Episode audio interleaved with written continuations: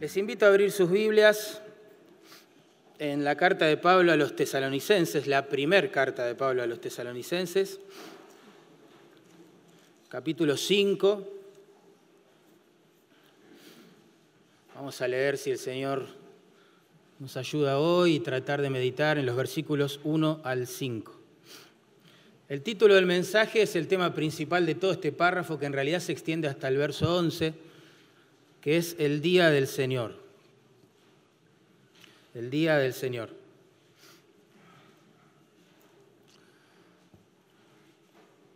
Leemos el párrafo y después hacemos algunos comentarios introductorios, oramos y que el Señor después trate con nosotros. Dice así la palabra. Pero acerca de los tiempos y de las ocasiones, no tenéis necesidad, hermanos, de que yo os escriba, porque vosotros sabéis perfectamente que el día del Señor, ahí está la frase clave, ¿no? El día del Señor vendrá así como ladrón en la noche, que cuando digan paz y seguridad, entonces vendrá sobre ellos destrucción repentina, como los dolores a la mujer encinta y no escaparán. Tremendo. Mas vosotros, hermanos, no estáis en tinieblas, para que aquel día os sorprenda como ladrón. Porque todos vosotros sois hijos de la luz e hijos del día. No somos de la noche ni de las tinieblas. Por tanto, no durmamos como los demás, sino velemos y seamos sobrios. Pues los que duermen, de noche duermen, y los que se embriagan, de noche se embriagan. Pero nosotros que somos del día, seamos sobrios, habiéndonos vestido con la coraza de fe y de amor y con la esperanza de salvación como yelmo. Mire qué hermoso lo que sigue. Porque no nos ha puesto Dios para ira, sino para alcanzar salvación por medio de nuestro Señor Jesucristo, quien murió por nosotros para para que ya sea que velemos o que durmamos, vivamos juntamente con Él. Por lo cual, animaos unos a otros y edificaos unos a otros, así como lo hacéis. El día del Señor, hermanos, después, más adelante en el estudio vamos a profundizar un poquito más sobre esto, pero básicamente es un periodo de tiempo en el cual Dios revela su santidad ejecutando algún juicio, a veces sobre una nación, a veces sobre varias naciones, y como en este caso, cuando Él regrese, sobre el mundo entero. La Biblia dice que cuando Cristo regrese por su pueblo, ejecutará su juicio sobre todos los que le rechazaron. Por segunda Tesalonicenses, capítulo 2, versículo 1 al 2, sabemos que unos falsos maestros se habían metido en la iglesia y habían enseñado que el día del Señor ya había venido. Entonces imagínense la confusión, la consternación de los hermanos. Si este día del Señor trae tanta ira y juicios sobre el mundo, también caerán sobre nosotros los redimidos. ¿Saben que esto de ponerle fecha a las profecías bíblicas no es nada nuevo, no? Ya en el primer siglo hubo un hombre que se llamó Montano que dijo que Jesús iba a venir en el fondo de su casa en el año 125 después de Cristo. Un teólogo romano llamado Julius dijo que Cristo iba a venir en el año 500 o en su defecto en el año 800. José Smith, por ejemplo, que es el líder fundador del grupo de los mormones, en 1835 afirmó que Dios le dijo, ponga comillas ahí, que Cristo vendría unos 56 años después de su muerte. En una conferencia en 1856, Ellen White, que es eh, la fundadora del movimiento adventista, dijo que Cristo vendría antes de que los asistentes a esa conferencia murieran. Pat Robertson, que era un teleevangelista, un evangélico popular, digámoslo así, dijo esto, escuchen esto, garantizo que a finales de 1982 el mundo será juzgado, haciendo referencia al día del Señor. Según Russell, que es uno de los líderes prominentes de los testigos de Jehová, Cristo ya vino en realidad en el año 1914. Otro de sus teólogos prominentes, Rutherford, dijo que en 1925 vendrían los patriarcas a fundar el reino de Cristo sobre la tierra. Algunas interpretaciones erradas, dicen, del calendario maya, fecharon el fin del mundo para el día 21 de diciembre del 2012. Por eso salió la película, 2012, sin duda. Pero para la tranquilidad de todos, Nostradamus dijo que recién sería en el año 3797. ¡Puah! Tremendo. No es nada nuevo esto de ponerle fecha a los eventos proféticos. Lo que tenemos que entender es que la profecía no nos fue dada para que pongamos fechas. Nos fue dada para formar el carácter de Cristo en nosotros. En capítulo 5, verso 1, vemos que esta iglesia tenía problemas con las fechas se estarían preguntando claramente, ¿cuándo será el tiempo preciso, exacto de su venida? Pablo responde esa pregunta en los versículos 1 al 3. En capítulo 5, verso 4, noten, vemos que también existían dudas en cuanto a si la iglesia, digamos, sufriría o no los juicios que el Señor traería en su segunda venida. Pablo responde eso en el resto del párrafo, versículos 4 al 11. La respuesta de Pablo la podemos resumir así. Vamos a ver la mitad de esa respuesta hoy, y si el Señor no viene antes, la otra mitad después del culto misionero. ¿sí? Pero la, la de hoy la podemos resumir así, que el día del Señor será inesperado, tan inesperado como terrible para el mundo incrédulo, versículos 1 al 3. Por lo tanto, no hay fecha, es inesperado. Pero para los creyentes será un evento esperado y gozoso. Versículos 4 y 5. Así que a las dos preguntas de la iglesia en Tesalónica podríamos decir, ¿cuándo será el tiempo de su venida? Respuesta, nadie sabe, será como ladrón en la noche. ¿Sufrirá la iglesia los juicios que el Señor traerá cuando vuelva a la tierra? La respuesta es no, no fuimos puestos para ira, sino para alcanzar salvación por los méritos de Cristo. Así que bueno, planteado el tema, oremos que el Señor nos dé luz. Señor, gracias por tu palabra. Ayúdanos a crecer en la fe, a confiar cada vez más en lo que dices, en lo que has revelado. Que nuestra vida, Señor, se pueda edificar sobre tus promesas. Por favor, Señor es la necesidad más grande que tenemos. Entender que esta vida se dirige exactamente, este mundo, la historia, todo se dirige exactamente hacia ese momento bienaventurado cuando los redimidos estemos en tu presencia adorando tu nombre. Pero Señor, pensamos en las personas que no te conocen a la luz de este pasaje y te pedimos que tengas misericordia, que envíes tu gracia salvadora por todos lados. Te lo rogamos en el nombre de Jesús. Amén.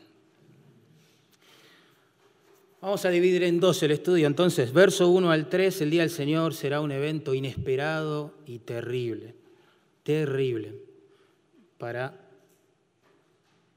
los perdidos, terrible.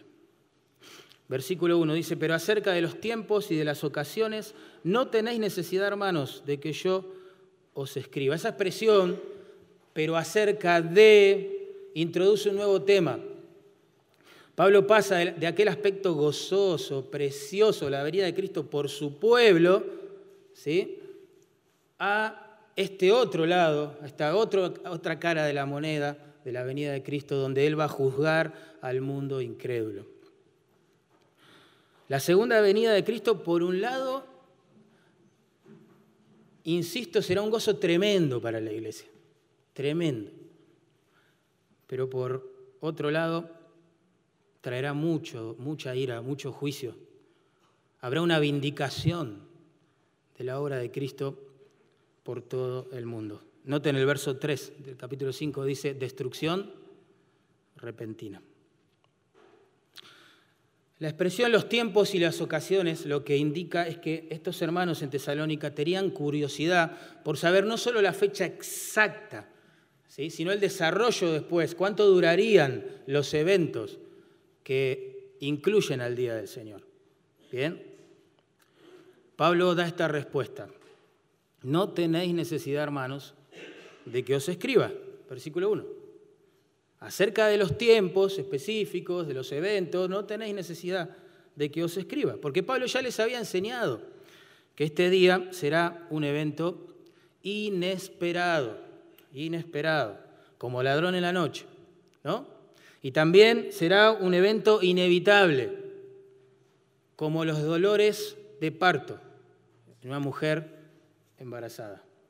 Será inesperado como ladrón en la noche, será inevitable como los dolores de parto. Pero insisto, el punto es que la profecía no nos fue dada para que pongamos fechas, ¿sí? Sino para formar a Cristo en nosotros, ¿no? Recuerden cuando los discípulos le preguntaron al Señor, allí en el monte, antes de que Él ascendiera a los cielos, ¿restaurarás el reino a Israel en este tiempo? ¿Se acuerdan?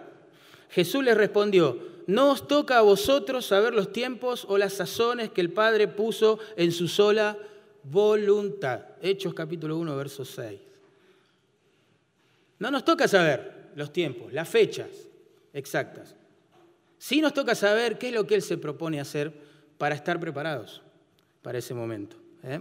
Saber cuándo será el día del Señor, la fecha exacta, podría generar en la iglesia un, letargo, una pereza espiritual, pensando así, bueno, falta mucho. Como dijo Nostradamus, si se es en el 3797, falta mucho, ¿verdad? Por otro lado, si creemos que la fecha exacta de la venida del Señor está a la vuelta de la esquina, bueno, eso puede producir pánico y en muchos casos, como sí lo produjo, abandono de las responsabilidades cotidianas, ¿sí? que deberíamos hacerlas para la gloria de Dios. De hecho, las respuestas de muchos de los seguidores, de algunos de estos profetas que pusieron fecha ¿sí? a la venida de Cristo, fue tremenda, desastrosa. Muchos de ellos abandonaron sus familias, otros abandonaron sus empleos, sus estudios, construyeron comunidades aisladas dedicadas pura y exclusivamente a esperar la venida del Señor o el fin del mundo, como ellos decían. Algunos de ellos se quitaron la vida para entrar en el reino de los cielos, supuestamente. Si el Señor hubiese querido revelarnos la fecha, lo hubiera hecho.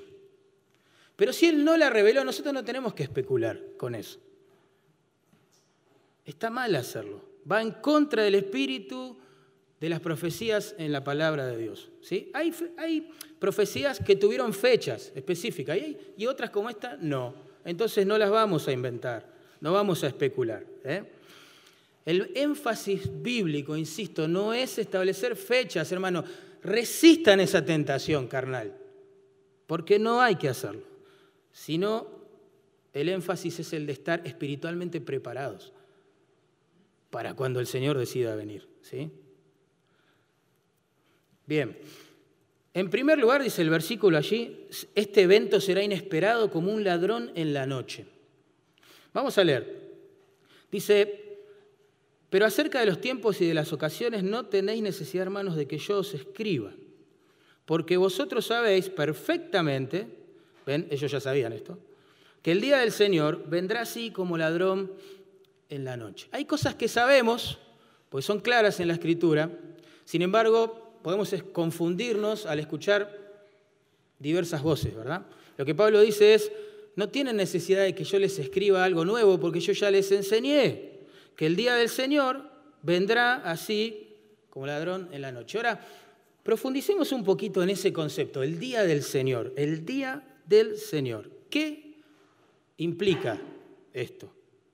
Bueno, alguien lo definió así, describe aquel aquel aspecto del retorno de Cristo en el cual Dios derramará sus juicios sobre los impíos. Bueno, ese es el día del Señor asociado a su segunda venida, ¿no? Tres veces, tres veces, en Isaías 34, 8, 61, 2 y 63, 4, a este evento se le llama el día de la venganza de Jehová. La expresión el día del Señor, tal cual como la estoy mencionando, aparece 19 veces en el Antiguo Testamento, cuatro en el Nuevo y hay infinidad de alusiones a la misma en ambos testamentos. En el Antiguo Testamento esta expresión se usa para describir algún juicio histórico de Dios. ¿sí? Podría ser un desastre natural, podría ser la derrota por un ejército enemigo, lo que sea. Esa catástrofe histórica que el Señor está anunciando se conocía como el Día del Señor y a la vez servía como una figura y una, ilustración del día final del Señor, al cual Pablo hace referencia acá en Tesalonicenses, cuando Él viene a juzgar y a reinar. ¿Sí? Por ejemplo, en Joel, Joel es un libro caracterizado por esta frase, ¿no? El día del Señor. En Joel capítulo 1, verso 15, capítulo 2, verso 1, capítulo 2, verso 11, esa frase se usa para anticipar un juicio histórico ¿sí? que el Señor iba a enviar sobre los campos. Una plaga de langosta, ¿se acuerdan? Que iba a devastar a la nación. Sin embargo, en el último capítulo de Joel, capítulo 3, verso 1 al 14, se describe el día del Señor, digamos, escatológico, el día del Señor final, el que habla Pablo aquí en primera tesalonicenses diciendo que el juicio no solo vendría sobre la nación de Israel, sino sobre todo el mundo. Otro ejemplo, el libro de Abdías, cortito, profeta menor que tiene un solo capítulo, ¿se acuerdan? En Abdías capítulo o versículo 1 al 14 se describe el día histórico del Señor apuntando a la derrota de la nación de Edom.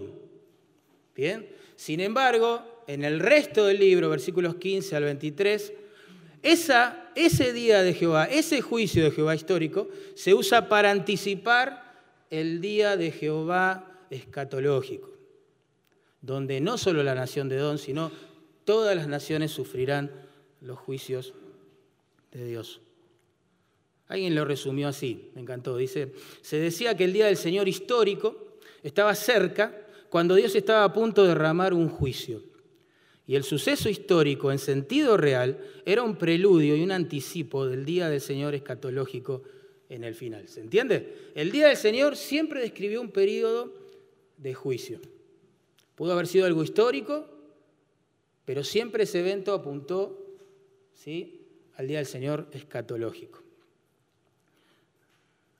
Ahora, el punto acá es que ellos sabían que el día del Señor sería tan inesperado, repentino, inoportuno, no planificado para el mundo, como un ladrón que viene a robar tu casa a la noche. Ellos lo sabían. Pero obviaron el detalle de que la metáfora en sí de un ladrón que viene a robar a la noche implica que no hay que poner fecha a este evento. Ningún ladrón en su sano juicio te diría a qué hora, qué día, en qué momento, en qué lugar planea robar tu casa. Porque vos te prepararías, obviamente, llamarías a la policía, no sé, colocarías cámaras, alarmas, no sé. Nadie haría eso, ningún ladrón haría eso. Por eso la metáfora mismo de un ladrón que viene a robar por la noche ya está descartando la noción absurda de ponerle fecha a estos eventos. El punto de la metáfora es comunicar que nadie va a estar esperando este día del Señor.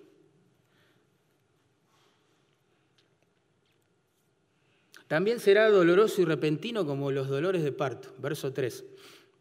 Miren la actitud que va a tener la gente, ¿no? Cuando digan paz y seguridad, entonces vendrá sobre ellos destrucción repentina como los dolores a la mujer encinta o embarazada, y no escaparán, no escaparán.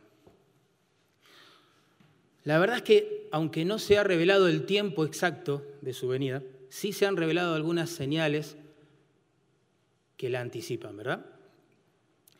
Sabemos por Mateo 24, 3, por ejemplo, que los discípulos hicieron dos preguntas al Señor. Ustedes van a recordar eso. La primera pregunta, ¿cuándo serán estas cosas? La segunda pregunta, ¿cuál será o qué señal habrá de tu venida? ¿Sí? A la primera pregunta, ¿cuándo serán estas cosas? El Señor en Mateo 24, 36 responde esto. Del día y de la hora, nadie sabe. La misma respuesta que da Pablo aquí, que dio el Señor a su discípulo antes de ascender. La misma. No especulen con fechas. Lo mismo. A la segunda pregunta, ¿qué señal habrá de tu venida? Se le da una respuesta amplia en Mateo 24, del 4, versículo 4 al 35. Por ejemplo, ahí el Señor habló de que iba a venir una gran apostasía. Gran, gran apostasía. Pablo dijo lo mismo en la segunda carta a los tesalonicenses, capítulo 2, verso 2. Dijo así, no vendrá, hablando del día del Señor, no vendrá sin que antes venga la apostasía. La apostasía. Gente que iba a profesar fe en las iglesias, pero con sus hechos y con sus palabras iban a terminar negándola. Ya hablamos mucho de este tema cuando vimos la epístola a Judas, ¿verdad? Escrita por Judas. Pero así serán. Cristo también habló allí del surgimiento de un hombre llamado, al que se lo identifica como el anticristo, que iba a profanar el templo, ¿sí? y iba a hacer escarnio de todo lo que tenga que ver con Dios e iba a perseguir a su pueblo. Pablo dijo lo mismo. En 2 Tesalonicenses capítulo 2, versos 3 y 4, yo se los leo. Dice así, no vendrá sin que antes venga la apostasía y se manifieste el hombre de pecado, ahí está, el hijo de perdición, el cual se opone y se levanta contra todo lo que se llama Dios o es objeto de culto. Tanto, es decir, se opone de tal manera, con tanta intensidad, que se sienta en el templo de Dios haciéndose pasar por Dios.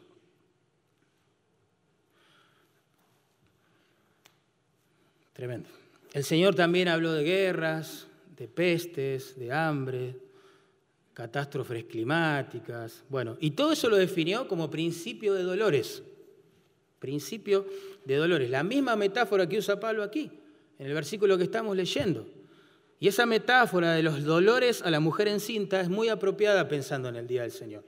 Nos enseña que así como los dolores de parto le anuncian a una mujer que la llegada del bebé es inminente, Todas estas señales que el Señor este, planteó y que Pablo también consideró, anuncian que la venida del Señor está cerca, pero no anuncian el momento exacto en que sucederá.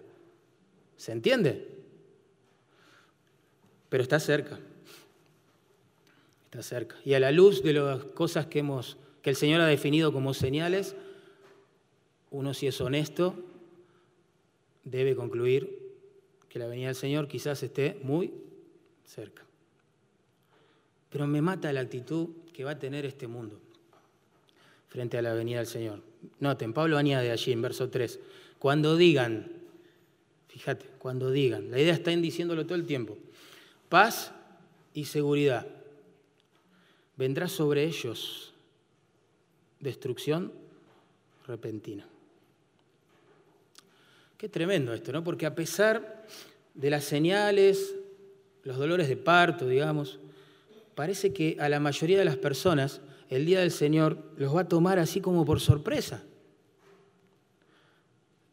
Diríamos nosotros, van a estar en otro canal, ¿no? Esto confunde mucho a los teólogos. ¿Cómo puede ser que ante tantas señales la gente va a decir paz y seguridad de todas maneras y va a vivir ignorando esto? Bueno, la única explicación para una actitud así es que las personas van a ser engañadas claramente por los falsos profetas, por este hombre de perdición, por un sistema que todo el tiempo se burla de Dios, menosprecia su palabra, la iguala a mitos, a fábulas, o a todas estas profecías fallidas que mencioné provenientes de corazones caídos. En Mateo 24, 5 el Señor dijo, vendrán muchos en mi nombre diciendo yo soy el Cristo. No es que van a decir yo soy Jesucristo reencarnado. Ustedes saben que la palabra Cristo significa ungido, Mesías. Muchos vendrán diciendo, yo tengo una unción especial de Dios. Escuchá la palabra de Dios que traje para esta nación. Y la respuesta, dice, dice el Señor, anticipa el Señor que a muchos engañarán. Lo peor está por venir, pero estos falsos profetas le están diciendo a la gente, tranquilo, paz, seguridad, prosperidad. Lo mejor está por venir. Solamente tenés que declararlo. En Mateo 24, 24 dice, agrega el Señor, y harán grandes señales. Tremendo. Alrededor de esta gente hay un, pasan cosas extraordinarias. Y harán grandes señales. De tal manera que engañarán, fíjate, fíjate el propósito de las señales. De tal manera que engañarán, si fuere posible, aún a los escogidos. Todo el mundo, escuchando a esta gente, se confundirá. Pensará que lo mejor está por venir. Quizás los apóstatas van a hacer creer a las personas que la paz, la prosperidad, la seguridad está a la vuelta de la esquina. Saben, esto no es nada nuevo. Los profetas del Antiguo Testamento también tuvieron que soportar la burla, el menosprecio, el escarnio de falsos profetas. Por ejemplo, Jeremías. Jeremías, durante añares, añares, hermano, no meses, añares, le dijo al pueblo, arrepiéntanse de sus pecados, si no van a ir en cautiverio. Dios va a levantar un ejército y va a arrasar con la ciudad y el templo. ¿Qué decían los falsos profetas? Paz, paz. En nuestro idioma, tranqui. Pasa nada. Este Jeremías es un legalista, un... olvídate, este es un exagerado, no es así. Nosotros tenemos el templo de Dios, ¿cómo Dios va a permitir que su propio templo sea arrasado por manos gentiles? Lo tremendo de esto es que Jeremías profetizó que esto iba a pasar y Dios le dio vida para ver qué sucedió. Y después escribe el libro de lamentaciones, narrando la tragedia de un pueblo que no quiso escuchar la palabra de Dios, que fue engañado escuchando a los falsos profetas. Y eso se va a repetir en el final de los tiempos cuando el Señor venga. Estos falsos profetas van a decir, no, lo mejor está por venir. Alcanza tus sueños, decláralo. Sí, qué buena es la vida en la tierra. Y resulta que vendrá, dice el texto, destrucción repentina. ¿Alguien vio la película Lo Imposible? La van a conocer más por esta palabra, el tsunami. Sí, ahí sí. Ustedes saben que es una historia verídica, de una familia española que fue a vacacionar a Tailandia y que fue sorprendida así por un tsunami que aventó una ola de 7 metros sobre la costa y específicamente sobre el hotel donde ellos estaban hospedados. Lo que a mí me impactó de esa película, pensando en esta actitud que va a tener la gente ante la venida del Señor, fueron los momentos previos a este tsunami. Algunos, lo muestra la película, comían, bebían, estaban totalmente despreocupados, claro, vacacionando, disfrutando la vida, digamos. Otros reían y jugaban con sus hijos en la playa, en la piscina del hotel. Otros nadaban. Estaban chochos. Nadie, nadie jamás podía imaginar lo que iba a pasar. De golpe uno observa, atónito, que el piso empieza como a temblar un poquito, los vidrios a vibrar, la gente se pregunta, ¿y esto? ¿Qué está pasando? Cuando volvieron en sí, la ola ya la tenía enfrente de ellos, arrasó con todo, hotel, personas. Fue una catástrofe impresionante. Lo impactante de la película es que esta familia se reencuentra ¿sí? en su totalidad y con vida en el hospital dos días después. Pero así va a ser, hermano.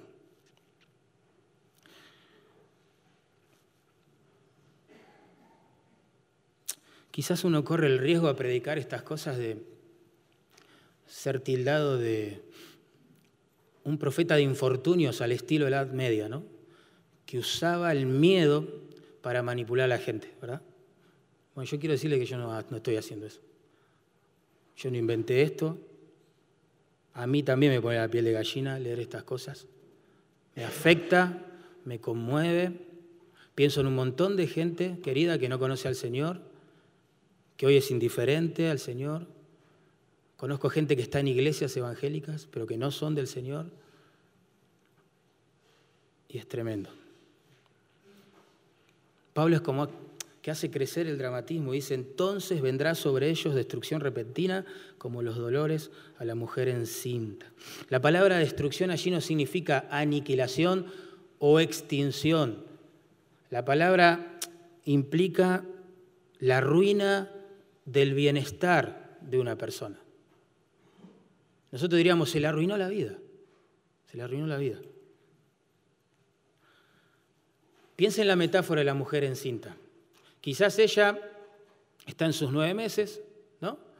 Pero bueno, está contenta, sonriendo, comiendo con sus amigos, un buen asado, bueno, espero que coma poco, que se cuide, ¿no? Pero un buen asado, está feliz, se ríe y de golpe alguien nota que bajó la cabeza y se está tocando la, eh, la panza y todos se quedan serios y ella empieza, ¡ay, ay, ay! ¿Se imaginan algo así? Sí, ya lo vivieron la mayoría de ustedes. Sí, nos imaginamos algo así. Bueno, esa es la idea. Es como que esas contracciones, esos dolores de parto arruinan el bienestar del momento, ¿entienden? Y eso es lo que va a suceder en el día del Señor. La gente va a pensar,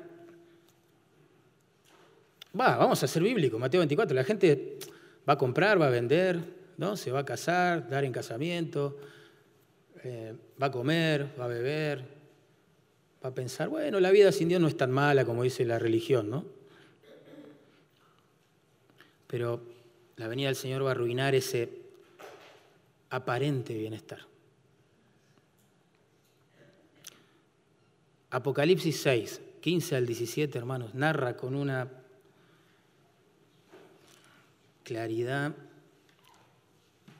la reacción que la gente va a tener al ver regresar al mismo Señor al cual negaron. Pero que en serio, ¿eh? uno lo...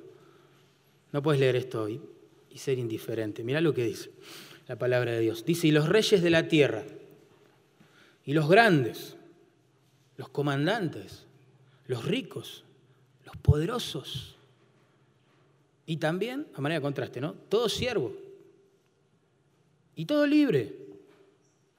Se escondieron en las cuevas y entre las peñas de los montes. Y decían a los montes y a las peñas, caed sobre nosotros y escondednos de la presencia del que está sentado en el trono y de la ira del Cordero, porque ha llegado el gran día de la ira de ellos, de ellos, perdón. ¿Y quién podrá sostenerse? Tremendo. El retorno de Cristo sí es verdad, traerá un gozo tremendo para la iglesia, para los redimidos, porque eso significa que viviremos para siempre con Él, eso lo vimos el domingo pasado. Pero traerá una desorientación, una perplejidad, un terror sobre el mundo incrédulo e impresionante. Imagínense, hermano, imagínense aquellos que vivieron haciendo un proselitismo ateo generalmente están en el ambiente educativo. Ellos piensan que su misión en la tierra es erradicar la religión, hacerle creer a sus jóvenes alumnos que Dios es un mito, es una fábula, de última es un invento del hombre para explicar lo inexplicable y para darle sentido a lo que no lo tiene. Imagínense cuando vean al Hijo de Dios glorificado viniendo a este mundo. Se van a caer todas las teorías humanistas, filosóficas. Imaginen a aquellos que se burlaron, quizás 50, 60, 70 años del Señor. O, o, quizás persiguieron a su pueblo tal vez, o se burlaron de su pueblo, de su palabra, de sus promesas. Imaginen esos ricos y poderosos que menciona Apocalipsis, que confiaron en sus riquezas, y, dijeron, de esto se trata la vida, yo no necesito a Dios. Y menospreciaron el Evangelio de Cristo en el camino.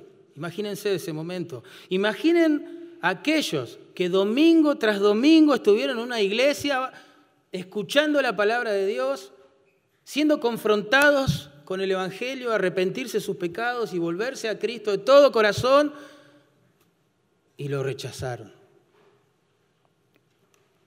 Imaginen el dolor de aquellos que estaban en la iglesia de Cristo, pero no eran parte, porque no amaron al Cristo de la iglesia. Imaginen la consternación de aquellos que por el qué dirán, ¿sí? prefirieron aparentar una conversión. Tremendo. Uno se pregunta a la luz de tan dramático pasaje, ¿habrá una oportunidad más para ellos? ¿Alguna excepción? No, Pablo dice, no escaparán. ¿Vieron? Versículo 3 al final. Y no escaparán. Por eso la Biblia dice que si oyeres hoy su voz, no endurezcáis vuestros corazones.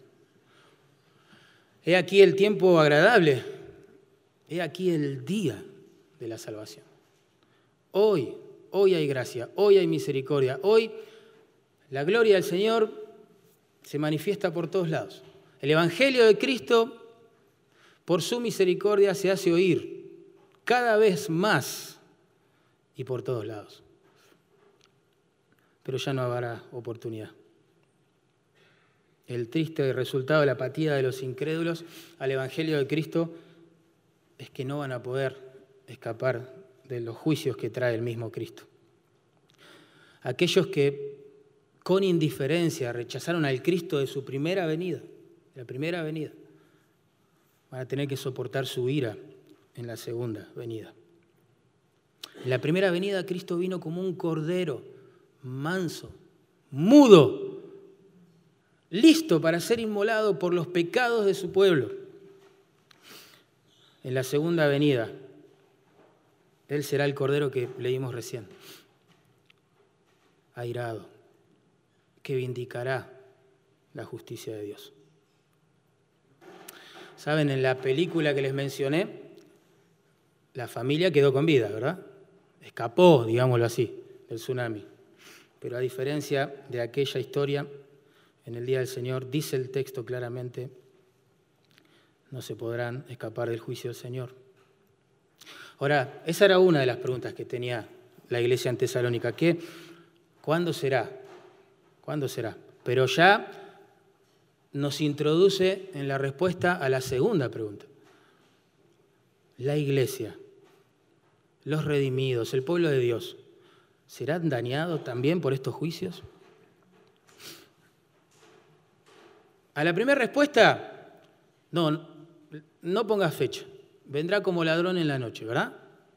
Vas a saber que está cerca, como los dolores de parto de una mujer encinta, cuando se cumplen algunas de estas señales. Pero no hay fecha. ¿Bien? A la segunda pregunta, ¿seremos dañados por la ira del Señor? Miren la respuesta que da el texto. Verso 4. Mas vosotros, noten el contraste abrupto, mas vosotros, hermanos, no estáis en tiniebla. Escuchen bien, ¿eh? no dice no estéis, como si fuera un mandamiento. Es una afirmación, no estáis en tinieblas, para que aquel día os sorprenda como ladrón porque todos vosotros sois hijos de luz e hijos del día. No somos de la noche ni de las tinieblas. Saltemos al versículo 9. Porque no nos ha puesto Dios para ira, sino para alcanzar salvación por medio de nuestro Señor Jesucristo, quien murió por nosotros, para que ya sea que velemos o que durmamos, vivamos juntamente con Él. Así que será un día inesperado, terrible para los no creyentes, será un día anhelado y gozoso para los hijos de Dios. Qué contraste, ¿no? Noten verso 4, mas vosotros, hermanos, insisto, eso es un contraste. Contrasta pronombres. El vosotros del verso 4 contrasta con el ellos del verso 3. Hay una diferencia tremenda entre unos y otros. El ellos del verso 3 identifica a aquellos que no podrán escapar cuando el Señor venga. El verso 4, el pronombre vosotros, identifica a los hermanos, que no fueron puestos para ira, como dice más adelante, sino para alcanzar salvación por los méritos de Cristo. Así que, ¿cuál es la respuesta a esta pregunta? ¿La iglesia sufrirá los juicios asociados a la venida del Señor? No, no fue puesta para ira.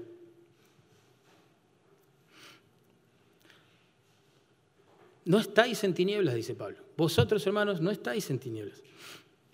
Insisto, el verso no dice no estéis en tinieblas, sino no estáis.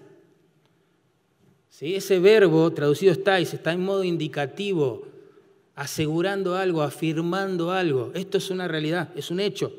No están en tinieblas. ¿Mm?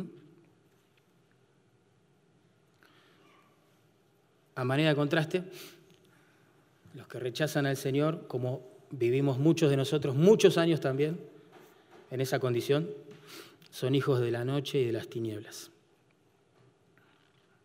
Ahora, el texto dice claramente que este día del Señor sorprenderá como ladrón en la noche solamente a los que viven en tinieblas.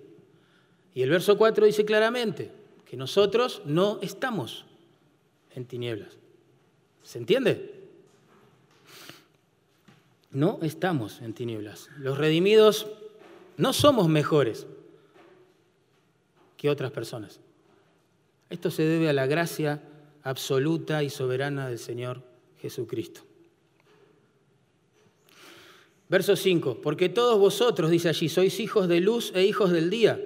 No somos de la noche ni de las tinieblas. El uso metafórico de la palabra luz y tinieblas es muy importante, sobre todo en el Nuevo Testamento, aunque en toda la Biblia. En un sentido intelectual, vamos a decirlo así, la luz representa la verdad de Dios. En un sentido moral, la luz representa una vida santa. ¿Sí? Voy a dar un ejemplo del sentido moral del término luz. Primera Juan 1.5. Dice así, Dios es luz y no hay ninguna tinieblas en él. Ahí está, en el sentido moral, la luz representa la santidad. ¿Bien? Que es perfecta en Dios, claramente. Un ejemplo del sentido intelectual del uso de la palabra luz. Por ejemplo, en Salmo 119, 105, lámparas a mis pies tu palabra y luz a mi camino. Pero vamos a pensar en el otro lado. En el sentido intelectual, las tinieblas representan el engaño espiritual y en el aspecto moral representan una vida de pecado. Un ejemplo del uso de la palabra tinieblas en el sentido intelectual, 2 Corintios 4:4, se lo voy a leer. El Dios de este siglo cegó el entendimiento de los incrédulos. ¿ven? Cegó el entendimiento de los incrédulos, para que no les resplandezca la luz del Evangelio de la gloria de Cristo. Tremendo. Así vivimos nosotros, ignorando la gloria de Dios en la faz de Jesucristo en el mensaje del Evangelio. Muchos años yo viví así muchos años. Un ejemplo del uso de la palabra tiniebla en el sentido moral. Romanos 13:12 dice, desechemos pues las obras de las tinieblas y vistámonos, vistámonos perdón, las armas de la luz. Por tanto, vamos a resumir. Andar en luz significa vivir en santidad, en obediencia a la verdad. Y andar en tinieblas significa vivir en pecado y en ignorancia de la verdad. Ahora, el texto lo que está diciendo claramente que los creyentes ya no estamos perdidos en ese mar de tinieblas, de ignorancia de Dios y de una vida que practica el pecado. Jesús dijo, yo soy la luz del mundo. Miren qué lindo. El que me sigue no andará en tinieblas, ahí está, sino que tendrá la luz de la vida. Juan capítulo 8, verso 12. En Juan 8:12 Jesús dijo, yo soy la luz del mundo. Y en Mateo 5:14 él dijo a los discípulos, vosotros sois la luz del mundo. ¿Lo ven? Gracias a esta unión con Cristo que tenemos por medio de la fe, ahora ya estamos en luz. Ya somos luz en el Señor. Por eso el día del Señor y sus juicios no afectarán a la iglesia. Los creyentes ya no estamos ¿sí? inmersos en la oscuridad intelectual del Evangelio. ¿Por qué? Porque se nos ha revelado. Déjenme que se los lea. 2 Corintios 4, 6. Miren qué lindo esto. Uno de mis versículos favoritos. Dice así, porque Dios, que mandó que de las tinieblas resplandeciese la luz. Piensen en Génesis, la creación. Cuando las tinieblas están sobre la faz del abismo, dice la Biblia. ¿eh? Ese mismo Dios que mandó que de las tinieblas resplandeciese la luz, es el que resplandeció en nuestros corazones ahora, para iluminación del conocimiento de la gloria de Dios en la faz de Jesucristo. Fíjate, el mismo Dios que dijo en medio de las tinieblas, sea la luz, y la luz fue hecha, es el que dijo ahora en nuestros corazones, sea la luz del Evangelio, y la luz fue hecha. Gracias al Señor. No somos mejores que nadie, no somos mejores que los que andan en tinieblas. La única diferencia es que nuestros ojos estaban velados, pero Él por su infinito amor y gracia se nos ha revelado a través del Evangelio.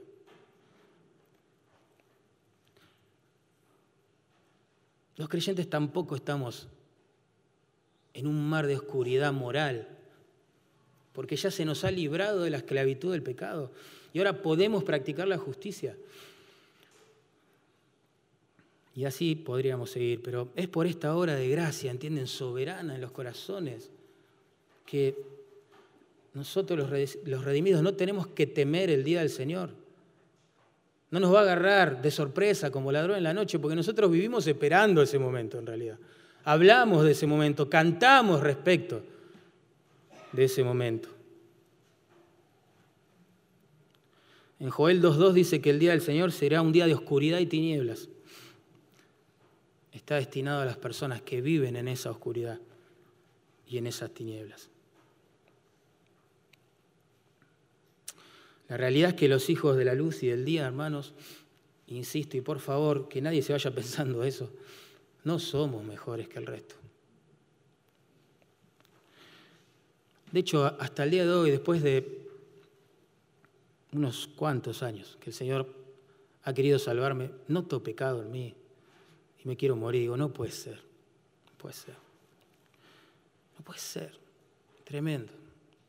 Todavía, Señor, soy así, todavía. Tengo que luchar con esto, con aquello, con lo otro. No somos mejores. Miren, tenemos el poder del Espíritu, la luz de la palabra, el consejo de los hermanos. Uf, la gloria de Dios a nuestro favor. Y aún así, aún así, Seguimos pecando, seguimos fallando, buscando deleite en cualquier otro lugar, persona, cosa, situación que no sea Dios. Aún así seguimos viviendo de esta manera. Imagínense cuando andábamos en tinieblas, ignorantes completamente de Dios. ¿Saben? Cuando el Señor quiso revelar a su Hijo en mí, yo no conocía un solo versículo de la Biblia. Nunca había cantado una sola canción cristiana, nunca en mi vida.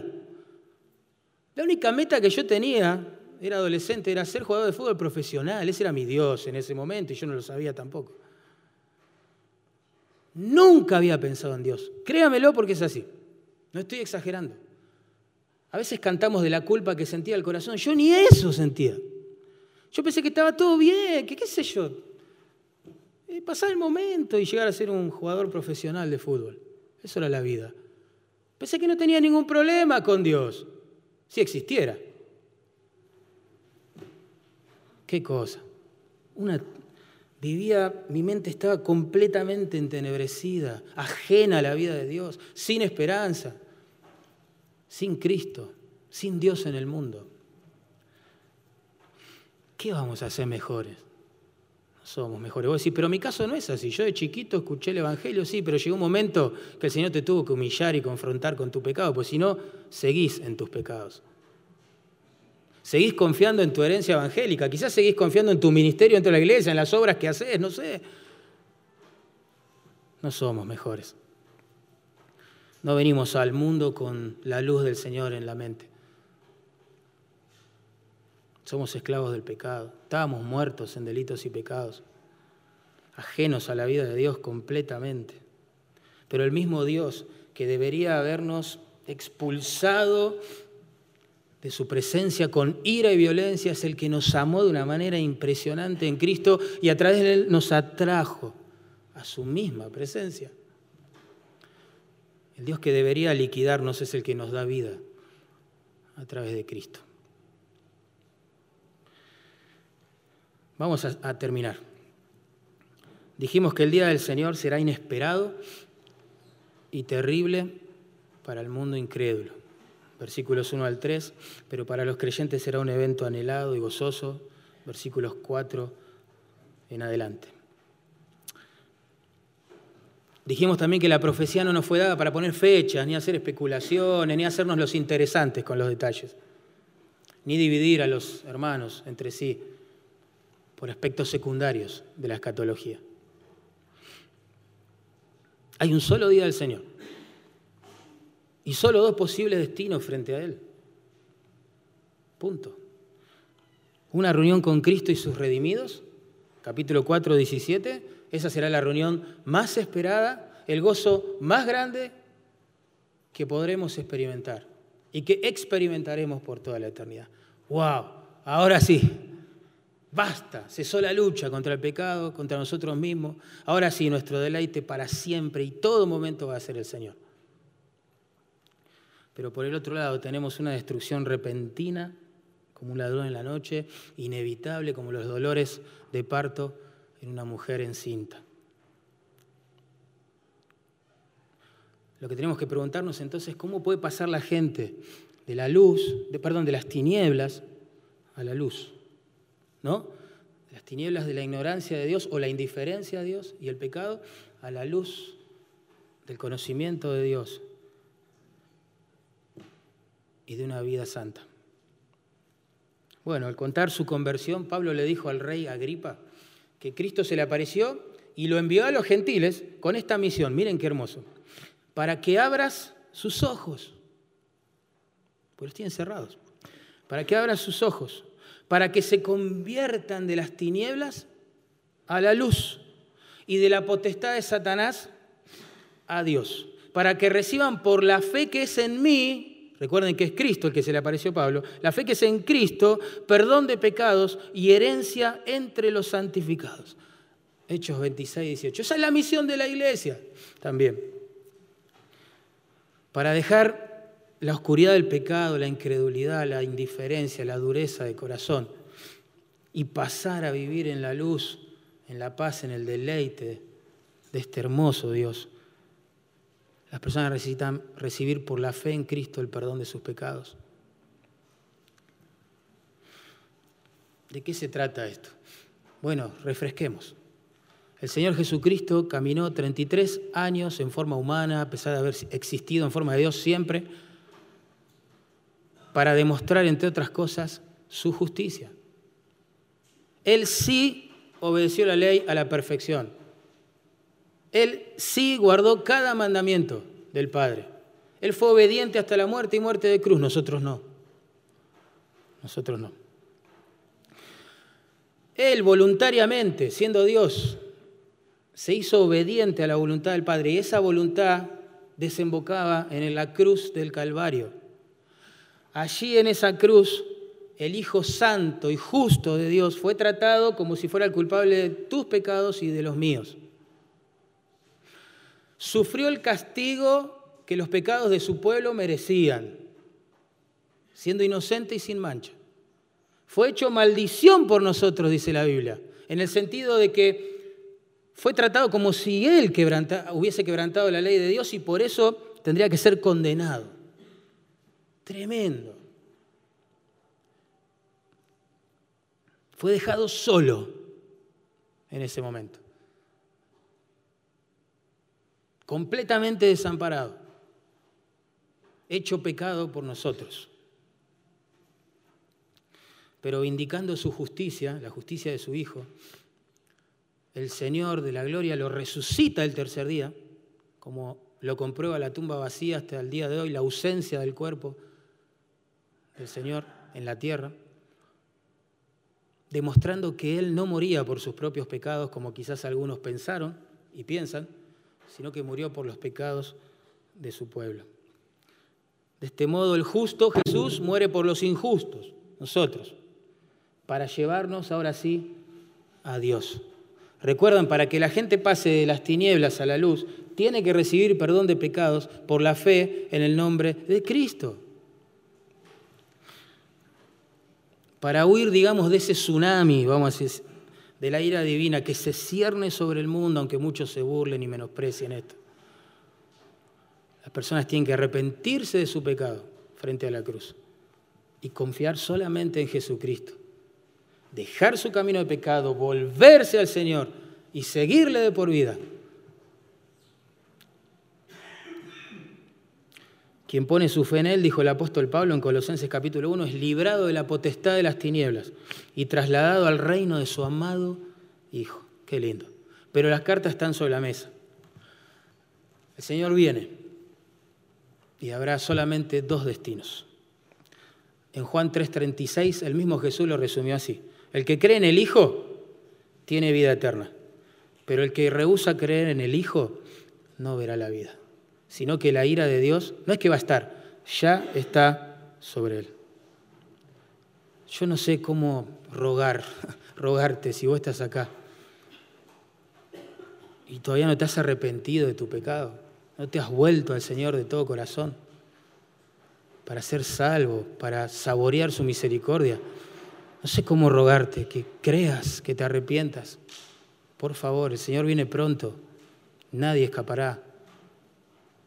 Solo los hijos de la luz, aquellos que Él ha perdonado, aquellos que se han arrepentido, aquellos que han confiado. Oremos.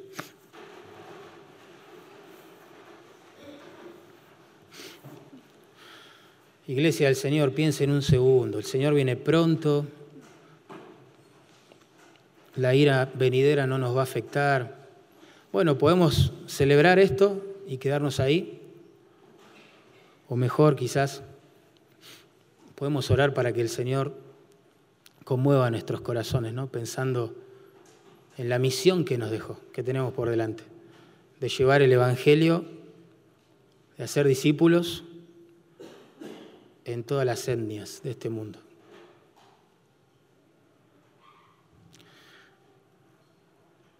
uno actúa según lo que cree, ¿no? Si no nos moviliza la venida del Señor, que el Señor tenga misericordia de nosotros.